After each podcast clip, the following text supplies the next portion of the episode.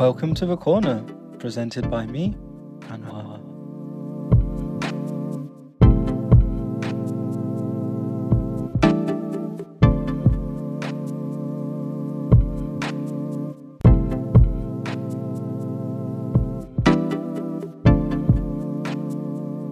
Oh, is it recording? Yeah.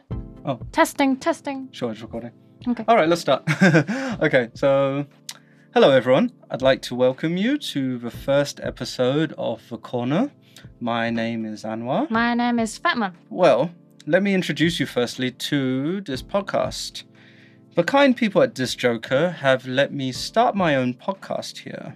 Well, my main aim in this podcast was to create a podcast similar to BBC English, but instead of talking about a lot of general topics, kind of just speaking about music, Yeah. really, because I'm really into music. So, Fatmun, you into music? Um, I'm okay. Uh, not really like a big fan, but yeah, I listen to music when I work, when I like doing my own stuff. I Hmm. will always use my like music app and Ah, try some new music. So yeah, it seems that we all have music in our lives. So I always think that music is a good talking point, and well, that's what I'd like to share on the corner.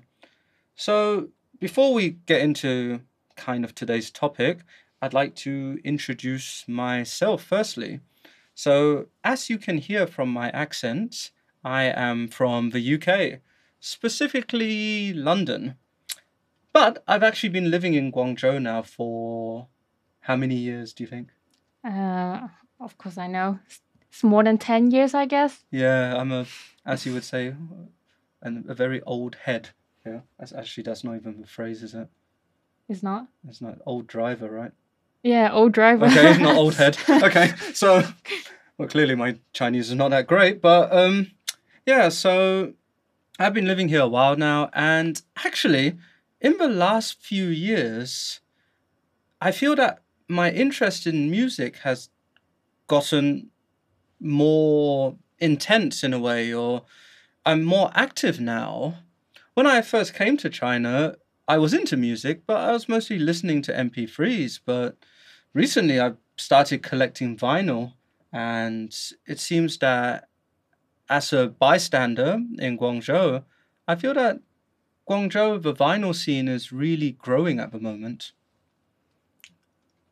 Um, as I know you, like two years, Mhm. I know like there's about three to four vinyl shop in Guangzhou. Yeah, about that now. So yeah, the scene is growing. So that's one of the main reasons I started this podcast. And also I just love talking about music. So that's um that's one of one of the reasons as well. I prepare some question for you. Oh, okay. Um, first question: What type of music was popular when you were younger? Uh, so firstly, I'm in my late thirties. So when you say younger, I need to think way back. So um I think when I was younger, it was mostly pop music. Especially like the Spice Girls. I remember that very vividly from when I was younger. Definitely not my age. Yeah, yeah. so when I was about yeah ten or so, it was mostly um, pop music, and getting a bit older into my teens, I got into a bit of like Britpop. What is Britpop? Uh, they're like bands like Oasis, um, Blur, uh, Stereophonics, um, basically British indie rock bands or rock bands, if you want to say Okay. So yeah, I got into that, and then I kind of moved into different genres afterwards through basically just listening to more and more different types of radio stations, really. But I think originally I only really listened to one radio station. Um, in the UK, well, you know, BBC, Yeah. we have a radio station called Radio One, and every week they would have the top 50 chart. And this would be the top 50 songs well, which have the most sales that week. And this was way back, so it wasn't MP3s. This was like physical sales, like cassette tapes and CDs. I think when I get into music was like very far back, like before I go into the kindergarten. It's Mhm. like because my parents is um they own a, a speaker shop, so they always like try to sell the speaker, then they play music with the speaker, so they repeat the same music sample every day. That's how I get into music. What song was it? Okay, I've, I've heard that song. I don't even know what that song is, but I, I know I, I know that melody. Yeah. So yeah, we used I used to listen to radio as a kid a lot, especially the the top fifty charts. It was like a three to four hour show on Sundays. So on Sunday afternoons, we'd just sit down and listen to the radio, and if you like the song, we'd often just go to the record store, um, like HMV, um, which was quite big in the UK. Is a shop name. Yeah. Um, what does it stand for? His Master's Voice. Yeah, HMV. Sadly, they're all shut down now. There's only, I think there's only one HMV left because, well, people don't really buy physical music like CDs and tapes like they used to. So, yeah, often just run to the shop and buy the, the, the um, CD single.